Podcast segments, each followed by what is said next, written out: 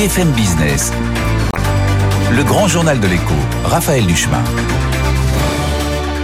Merci d'être avec nous dans le grand journal de l'écho sur BFM Business. Ceux qui s'attendaient ce soir à ce que euh, l'OPEP ouvre grand le robinet vont probablement être déçus. L'organisation des pays exportateurs de pétrole augmente sa production, oui, mais de manière très nuancée. Euh, pas de quoi évidemment stopper la, flambée des cours. Bonsoir Alexandre Andlauer. Bonsoir. Merci d'être avec nous. Vous êtes euh, analyste financier chez, chez Kapler on a clairement perçu la, volonté hein, des États-Unis, bien sûr, mais aussi de la France, qui a reçu euh, pas plus tard que la semaine dernière le, prince héritier saoudien euh, à l'Élysée, de, faire passer des, messages euh, pour qu'on ouvre évidemment un petit peu plus grand les vannes.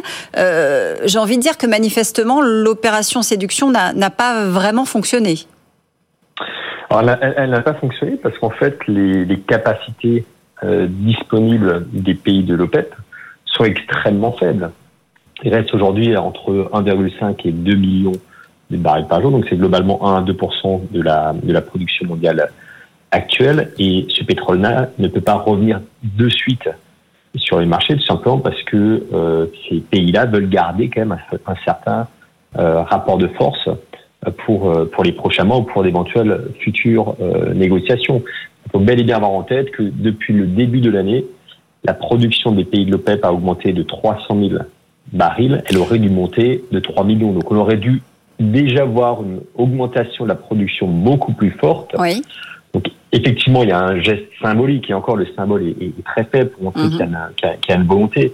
évidemment, ça n'a aucun impact sur euh, sur les marchés physiques euh, pétroliers. Après, pour retenir qu'on est quand même sur un plus bas des prix du pétrole depuis le mois de février. On a perdu euh, plus de plus de 20 dollars. Et ça vient aussi de toutes, les, ces discussions qui ont lieu euh, ces dernières semaines et aussi des, des craintes sur un ralentissement, voire une récession au niveau, euh, mondial. Alors j'entends bien effectivement hein, les, éléments que vous nous donnez, mais 100 000 barils de plus, ça reste une goutte d'eau dans la mer, hein, pardonnez-moi l'expression. c'est pas de nature à faire baisser les, prix du marché, d'autant que quand on regarde les mois précédents, on était entre 400 à 600 000 barils supplémentaires par jour. Donc là aussi, il y a clairement un message politique de, de Riyad et de ses alliés qui manifestement résistent à la pression.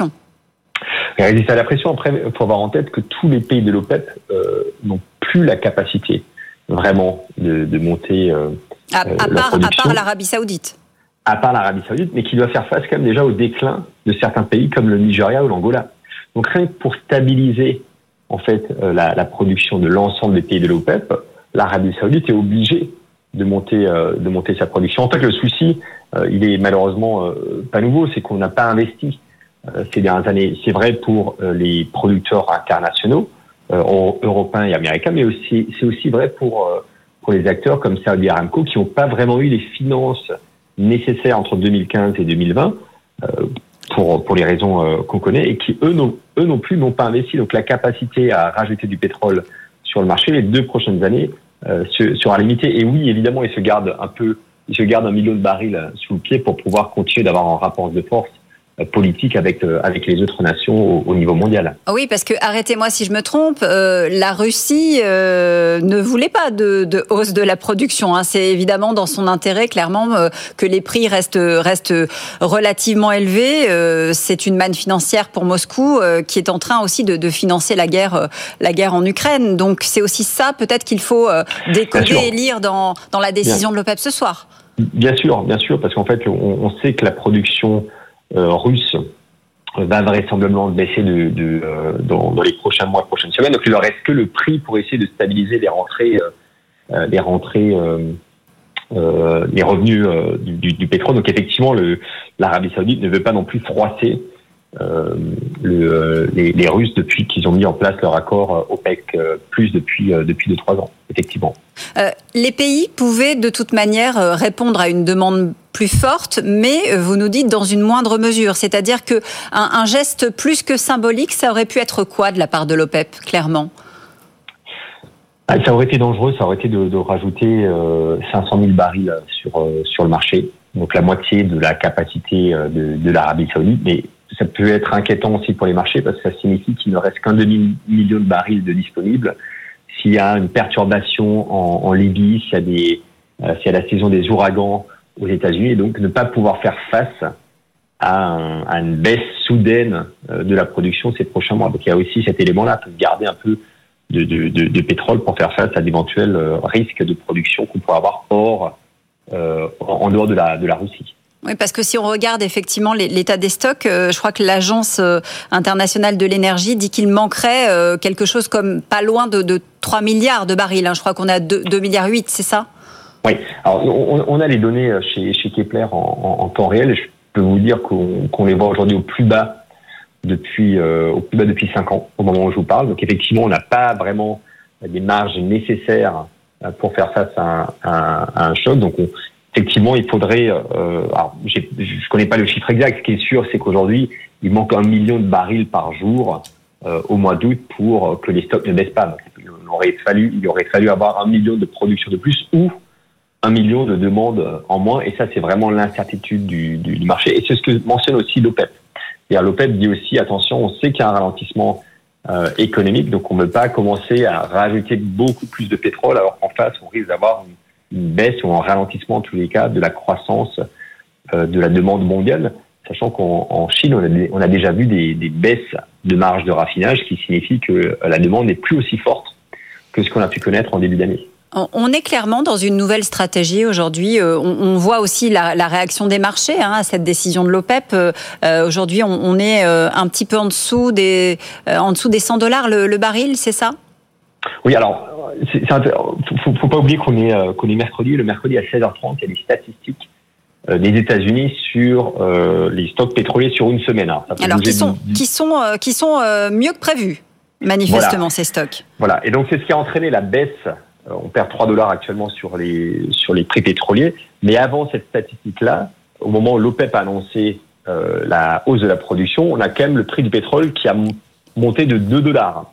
Donc il faut avoir en tête que cette baisse aujourd'hui des prix du pétrole n'est pas liée à la décision euh, de l'OPEP, elle est liée à des statistiques qui sont très volatiles et qui peuvent bouger d'une semaine, d'une semaine à l'autre. La première réaction des marchés, c'était ça ne sert à rien, c'est pas assez, les prix du pétrole remontent.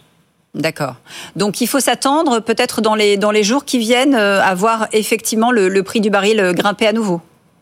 Si on n'a pas de, de, de, destruction de la demande pétrolière, on sait que structurellement, euh, il n'y a pas assez de pétrole euh, cette année, euh, l'année prochaine et vraisemblablement jusqu'en 2024.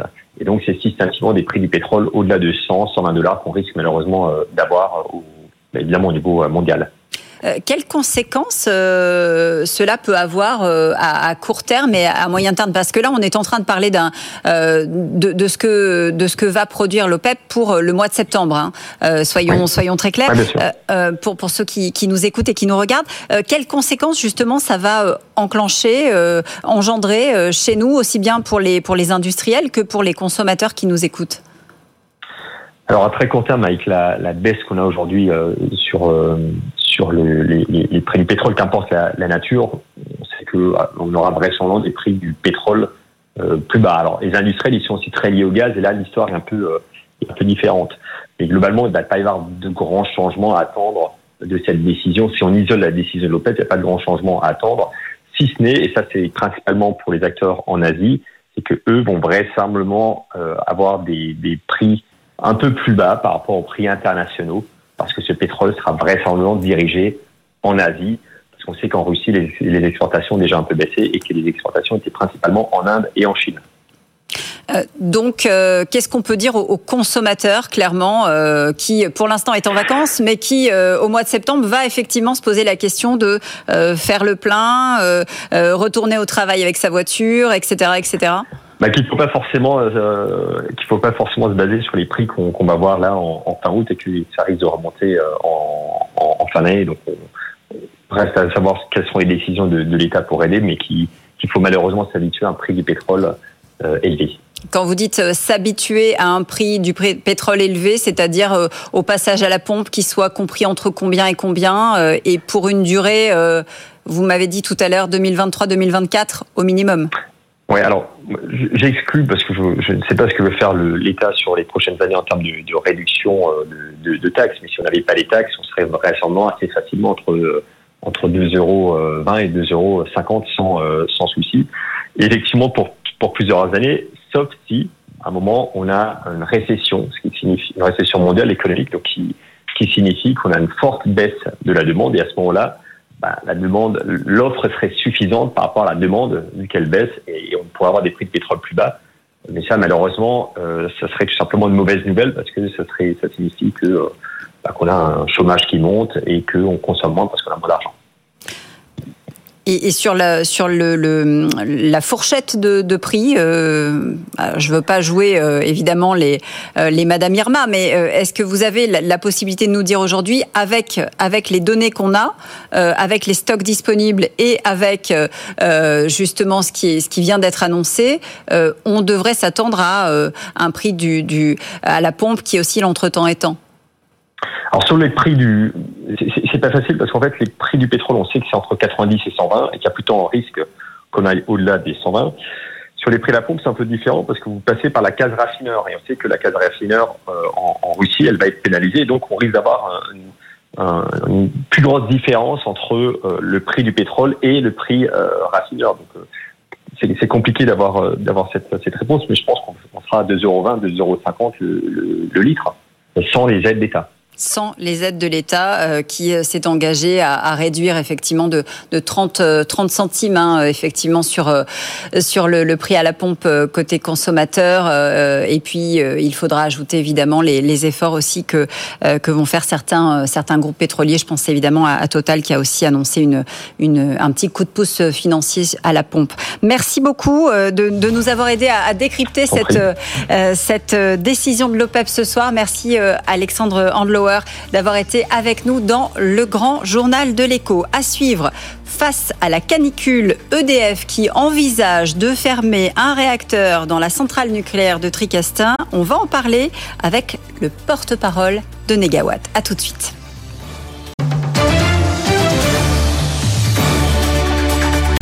BFM Business, le grand journal de l'écho, Raphaël Duchemin. Merci de nous rejoindre sur euh, BFM Business dans ce grand journal de l'écho. Vous avez peut-être suivi l'actualité aujourd'hui. Emmanuel Vargon est à la creux. Ça y est, c'est fait. L'ancienne ministre, malgré les, oppositions claires à sa nomination, prendra bien euh, la tête de la commission de régulation de l'énergie. Euh, elle a déjà hein, sa, sa, feuille de route. la sécurité d'approvisionnement, la souveraineté énergétique, la protection des consommateurs et la compétitivité de nos entreprises. Et puis, bien sûr, l'accélération de la transition écologique. On va en parler de tout ça avec vous. Marc Gedletska, bonjour. Bonjour. Merci d'être avec nous. Vous êtes le porte-parole de, Negawatt. Euh, ce que dit clairement euh, Emmanuel Vargon ce soir, c'est que nous devons travailler euh, sur la sobriété et l'efficacité, le développement des, énergies renouvelables et aussi, et aussi sur euh, l'appui du nucléaire, énergie à laquelle elle dit clairement qu'elle est favorable. Et, et, elle dit à propos du, du maintien des réacteurs, il faut continuer, il faut aussi développer le nouveau nucléaire. Qu'est-ce que ça vous inspire comme, comme première déclaration bah, Ça m'inspire que c'est pas dans le rôle du président de la Creux d'avoir un avis sur une, une, une technologie quelle qu'elle soit. Euh, la Creux, traditionnellement, s'est beaucoup opposée au développement des énergies renouvelables depuis qu'elle existe, en 2004. On voit le résultat aujourd'hui, on est très en retard. Euh, son, son travail, c'est de protéger les consommateurs. Et aujourd'hui, c'est pas avec le nucléaire qu'on va protéger les consommateurs aussi bien aujourd'hui avec toutes les pannes qu'il y a, toutes les difficultés, que demain avec un coût exorbitant, des difficultés euh, de mise en place. Hein, L'EPR n'existe toujours pas en termes de production.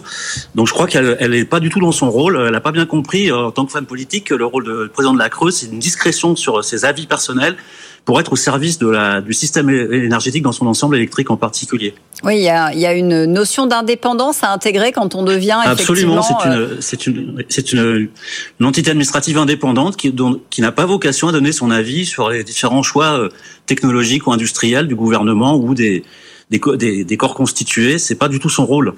Alors justement, euh, le nucléaire, aujourd'hui on en parle beaucoup, euh, tout simplement parce que euh, on voit certains pays, je pense évidemment à, l'Allemagne, hein, qui revient un petit peu sur, sur les, décisions précédentes. L'Allemagne qui dit avec Olaf Scholz que finalement il va peut-être falloir prolonger certaines centrales nucléaires, tout simplement parce qu'on a un problème d'approvisionnement en énergie. on n'est pas tout à fait dans la situation allemande, certes, mais néanmoins, ça pose la question claire du, maintien des, centrales en vie pendant encore euh, quelques années. alors le cas de l'Allemagne est particulier. C'est en fait l'Allemagne s'ils sont obligés de maintenir du nucléaire, c'est parce qu'ils ont ralenti les renouvelables depuis euh, deux mandats de Madame euh, Merkel. Euh, contrairement à ce qu'on pense en France, il y a un ralentissement pour des raisons politiques hein, de la coalition précédente. Aujourd'hui, bah, les Allemands, ils en payent le prix avec euh, cette obligation euh, pratique, effectivement, de prolonger. Alors, ça va être prolongé, je pense, dans des proportions très très minimes. Hein. Ça va être d'un an ou deux, quelques réacteurs. On n'est pas du tout dans le sujet français où notre dépendance au nucléaire nous pose un réel problème. Euh, et aujourd'hui, c'est on paye nous en France aussi le retard sur les renouvelables. Hein. Je rappelle que la France est le seul pays des 27 États membres de l'Union européenne à ne pas avoir rempli ses objectifs qu'elle s'était donnés à elle-même hein, mm-hmm. pour 2020. Euh, et puis par ailleurs, on a complètement délaissé, et ça, ça vaut aussi bien pour l'Allemagne que pour la France, toutes les politiques de maîtrise de l'énergie, hein, la fameuse sobriété qui est en haut de l'affiche aujourd'hui. Euh, il y a quelques mois, on nous traitait d'amiches quand on en parlait. Or, nous, Négawatt, ça fait 20 ans qu'on en parle, ça fait 20 ans qu'on fait des propositions très concrètes, très précises aussi bien des, des, propos, des comportements individuels, euh, la, la, ce qu'on appelle la sobriété structurelle, c'est-à-dire qu'il faut organiser la société autour de cette économie d'énergie, et ça, on ne l'a pas fait. On avait fait la chasse au gaspillage dans les années 73-74, hein, pour les anciens qui s'en rappellent, qui avait été assez efficace et on a complètement oublié depuis. On s'est drogué à l'énergie pas chère en fait. Alors aujourd'hui, euh, compte tenu de la situation telle qu'elle est, euh, qu'est-ce qu'il faut faire? Parce qu'on s'aperçoit que cette, euh, on ne peut pas se passer, ou en tout cas pas encore, de, cette énergie nucléaire. Il faut aller vers un mix énergétique dont tout le monde parle, mais pour l'instant, que ce soit l'éolien, le solaire, on n'a pas encore les moyens de d'alimenter en, capacité la totalité de l'Hexagone. Donc quelle est quelle est la solution dans cet entre alors, ce qui marche à très court terme, c'est ce qu'on appelle la sobriété. Effectivement, c'est alors tous les gestes quotidiens. Hein, c'est euh, euh, voilà tout ce qui va être mis. Euh, alors, il faut par contre qu'il y ait une campagne nationale très forte. Hein. Moi, je fais référence à, l'époque de, choc pétrolier 74. C'était tous les jours à la télé, dans tous les flashs d'information, tout le temps, on disait faites tel geste, tel geste, ralentissez sur l'autoroute. n'augmentez pas la température de chauffage, etc. Enfin, des choses très concrètes. Et ça, il faut que l'État ne fasse pas qu'en parler euh, dans les assemblées ou euh, dans les conférences de presse. Il faut que ce soit, j'ai envie de dire, un matraquage publicitaire sur le sujet. C'est vraiment important. Et puis le deuxième, eh ben, c'est euh, d'accélérer les renouvelables. Alors si on a si on n'a pas encore assez de renouvelables, c'est parce que la Creux, pour le coup, a, tout fait pour pas que ça se développe. La Creux s'est opposée depuis toujours au tarif d'achat, par exemple, en que c'était trop cher. Aujourd'hui, les renouvelables électriques, c'est elles qui vont financer le budget de l'État à hauteur de 8 à 10 milliards d'euros. Hein, ça a été euh, communiqué récemment, euh, et donc euh, le retard qu'on a pris, bah, il faut il faut le, le, rattraper. Pour la petite histoire quand même, dimanche dernier, là j'ai regardé sur le, le, site de RTE, hein, la filiale d'EDF qui est chargée de l'équipe du réseau. De transporter l'électricité, oui. Entre midi et 14 heures, le solaire, à lui tout seul, a fourni 25% de la, de la consommation française. Le nucléaire était à peine à 50%. Or, le nucléaire, c'est 60 gigawatts installés. Le solaire, c'est 14 gigawatts. Donc, vous voyez que le solaire est très efficace. Si on avait plus de solaire, ben, on éviterait d'importer du gaz, on éviterait d'importer de l'électricité pleine de charbon ou de lignite qui vient d'Allemagne. Donc voilà, les deux, euh, les deux éléments qui sont absolument indissociables, c'est la sobriété à court terme, donc euh, qu'on peut économiser tout de suite. Il y a aussi l'efficacité. On parle beaucoup de rénovation thermique des logements. Euh, ça fait des années qu'on en parle et qu'on fait très peu. On fait, il y a, il y a 50 à 70 000 logements par an qui sont rénovés de façon, on va dire, correcte. Il en faudrait 700 000 c'est pas nouveau, c'est quelque chose qu'on dit depuis des années encore une fois. Et puis euh, le troisième pilier, bah, c'est l'accélération des renouvelables électriques. Aujourd'hui, euh, les gens qui refusent l'éolien, il faudra qu'ils acceptent d'être coupés euh, quand il y aura plus pas d'électricité. Hein. Ouais, je, vous donne une information parce qu'elle est, elle est parvenue il y a quelques minutes seulement. C'est que effectivement le, le plan concernant effectivement les, les, passoires thermiques, hein, on les appelle comme ça, ces logements qui sont mal isolés, eh bien ce plan est, est encore repoussé. Donc voilà, voilà c'est une nouvelle qui, qui est tombée aujourd'hui aujourd'hui. Donc je, je vous en fais part. On parle, on parle beaucoup, mais on agit peu. Euh, la France se distingue de beaucoup d'autres pays dans ce domaine-là. Aujourd'hui, on est le dos au mur. Alors, il y a le changement climatique, il y a les pannes récurrentes du nucléaire, il y a les questions de marché d'électricité. Euh, il faut vraiment plus hésiter. Mais les solutions, alors elles sont pas, c'est pas un bouton sur lequel on va appuyer, ça va marcher à tous les coups. Il faut tout le monde s'y mettre. C'est vraiment une mobilisation générale qu'il faut avoir. Et de ce point de vue-là, les pouvoirs publics ont une responsabilité à dire les choses, évidemment, mais à les faire aussi. Euh, quand on nous annonce aujourd'hui euh, que EDF euh, e va baisser sa, production ces prochains jours parce qu'il y a cette période de canicule, qu'elle pourrait même arrêter un, réacteur de la centrale de Tricastin dans la Drôme, qu'est-ce que qu'est-ce que ça a pour effet Parce que je suis pas certaine que tout le monde se rende bien compte de, de ce que ça entraîne. ça, ça montre bien que le nucléaire, c'est une impasse. Il y a plus d'eau dans les rivières et on veut en construire un Tricastin. C'est un site qui est prévu pour un EPR2. De même qu'il y en a un qui est prévu au budget, qui a déjà dérogé au, au mental il y a quelques jours. C'est on veut continuer à construire. C'est une parole magique le nucléaire. Même si un jour on arrive à faire marcher les EPR, de toute façon c'est pour 2040 ou 2045. Mais on, Donc à très court terme, on est bien d'accord. À, à, très court terme, c'est pas une solution. Néanmoins, pour l'instant, on en a encore besoin. Si on, si on coupe la totalité des, des, des, réacteurs nucléaires, euh, euh, que se passe-t-il en France hein? Évidemment, on en a encore besoin. Alors, 12 mégawatts, notre scénario, on, on arrivait, depuis 2010, on produit des scénarios où on montre qu'on peut se passer à terme du nucléaire. C'est une sortie lente, en fonction de, de, paramètres évidemment de sécurité d'approvisionnement, de sécurité des centrales nucléaires aussi. Aujourd'hui, on est dans la seringue, on est dans une, une situation extrêmement compliquée, extrêmement dangereuse parce qu'on n'a pas voulu anticiper sur ces éléments-là. par exemple, l'augmentation de la température de l'eau et la, moindre, euh, il y a moins d'eau dans les rivières, on le sait depuis longtemps, et on parle de construire encore des centrales nucléaires au bord des rivières. C'est quelque chose qui est totalement aberrant. On a, par faute d'anticipation, par, par, on va dire, refus de voir la réalité en face, nos gouvernants euh, successifs précédents nous ont mis dans une situation extrêmement compliquée. Et là, il faudrait pas que ce soit les pauvres qui qui qui, qui payent. Hein. Par exemple, le fait de ne pas vouloir différencier les aides euh, entre les ménages modestes et les ménages riches qui ont les moyens de se payer une augmentation de l'énergie, ça fait partie des, des, des, décisions qui sont vraiment contre-productives. Euh, on, on, est quand même dans une situation qui est assez particulière parce que si on regarde la, la totalité du parc, je crois qu'on a 12 réacteurs de plus à l'arrêt aujourd'hui pour des recherches de, de euh, des arrêts qui sont dus aussi euh, à la chaleur.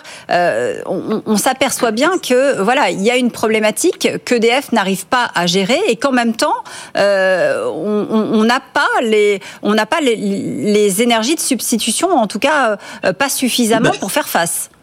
Eh ben non, on les a pas parce qu'on n'a pas voulu encore une fois les avoir. Euh, et la Creux a une responsabilité là-dedans. Le précédent président qui s'appelle Monsieur Carinco, qui fait partie du gouvernement aujourd'hui, s'est opposé systématiquement à des avis négatifs sur toutes les dispositions d'aide aux renouvelables depuis que la Creux existe.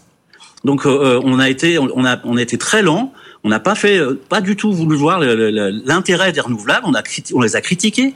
On dit que ça coûtait trop cher, que ça marcherait jamais, l'intermittence, etc. Aujourd'hui, les solutions techniques, elles existent. Le coût de production est compétitif. D'ailleurs, ce sont les entreprises électro-intensives qui demandent au gouvernement d'accélérer les renouvelables pour des questions de prix de l'énergie, de prix de mhm. l'électricité. J'ai entendu moi-même la FEDEN euh, faire cette demande-là de manière explicite. Il y a encore un an, euh, c'est des gens qui critiquaient les renouvelables parce que ça augmentait la facture d'électricité. Donc on, on, a un bouleversement de notre manière de voir les choses. C'est pas la réalité qui change. La réalité physique, elle a toujours été la même. C'est la manière dont notre société est organisée, la manière dont on voit les choses qui changent.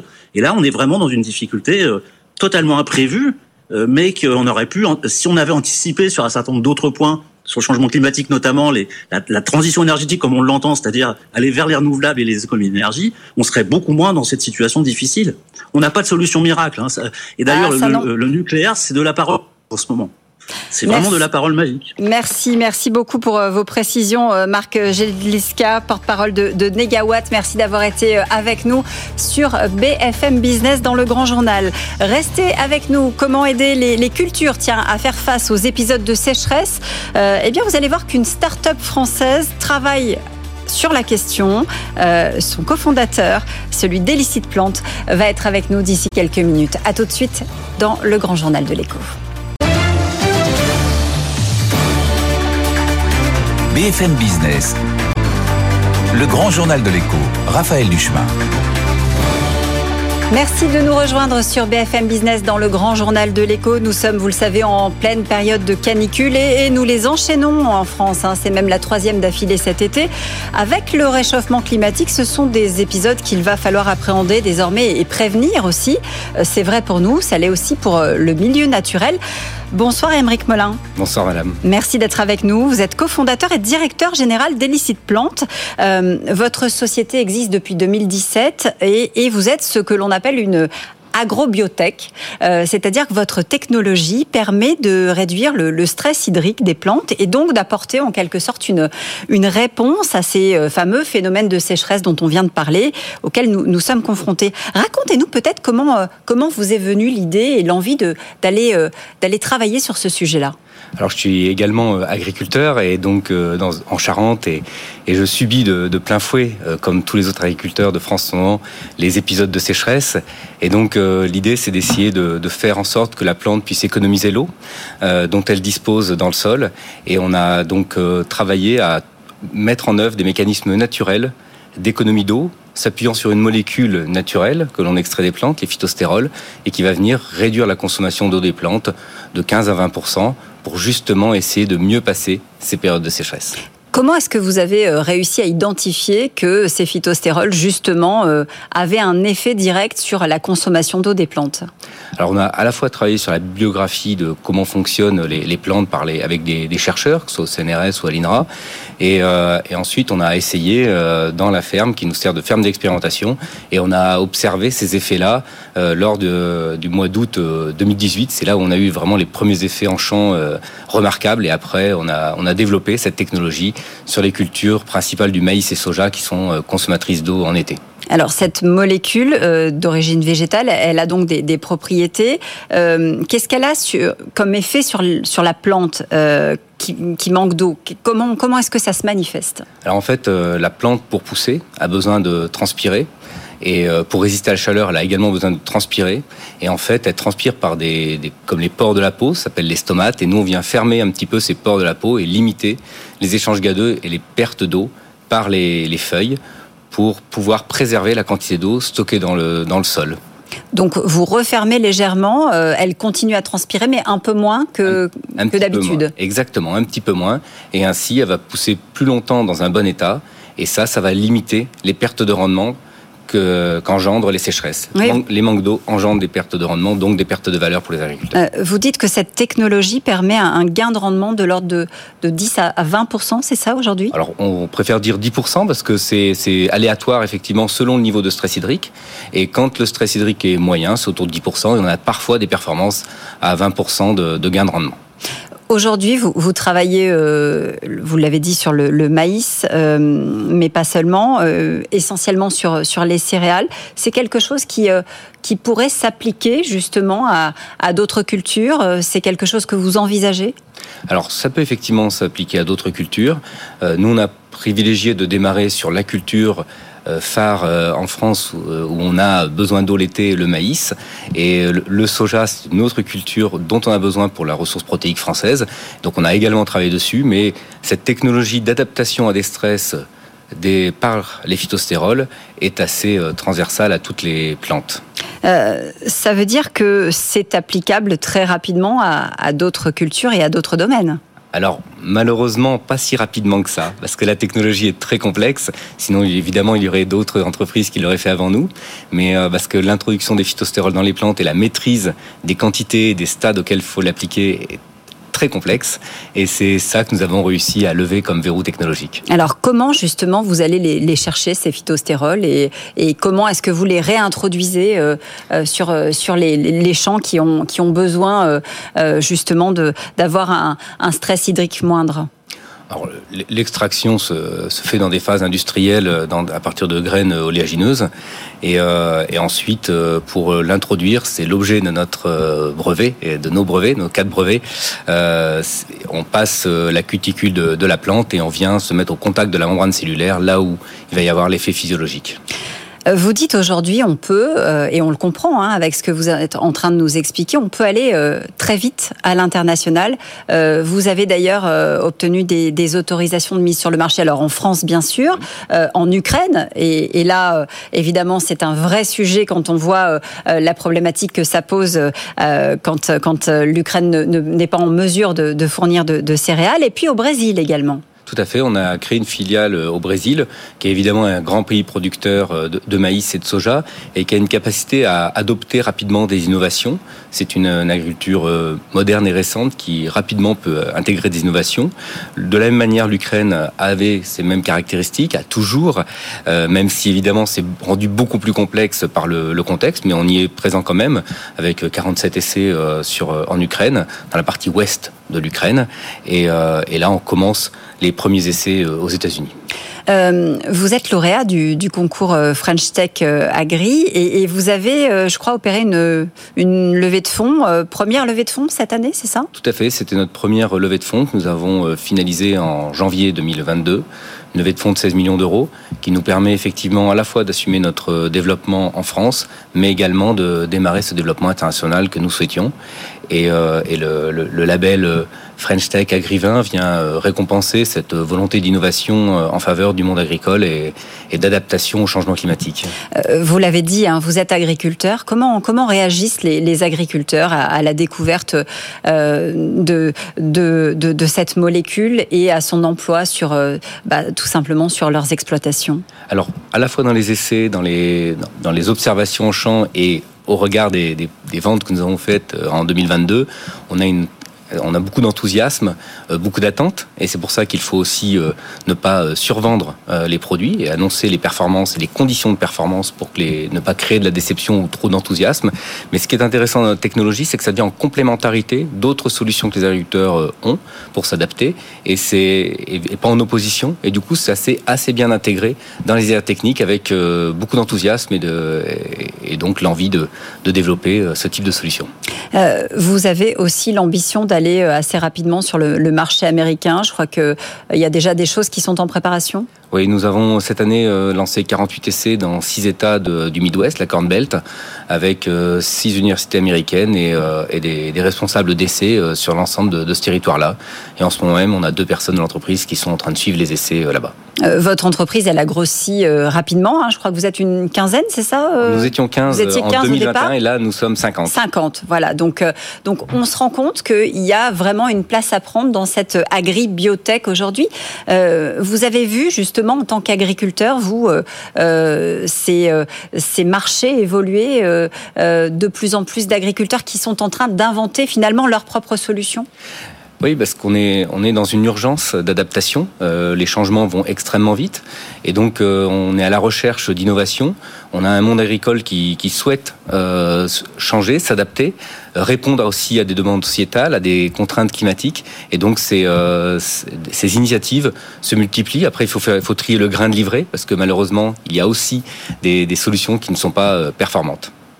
Euh, merci beaucoup, merci beaucoup, Émeric Molin, d'avoir été avec nous, cofondateur, directeur général d'Elicite Plante, d'être venu nous, nous donner une des solutions qui va évidemment euh, euh porter ses fruits dans les années qui viennent pour euh, euh réduire évidemment les, les, pénuries et puis aider les agriculteurs à faire face à ces, à ces périodes de sécheresse qui sont de plus en plus nombreuses en France. Vous restez avec nous, bien sûr, sur BFM Business. Le grand journal de l'écho continue et on se donne rendez-vous à partir de demain 18h.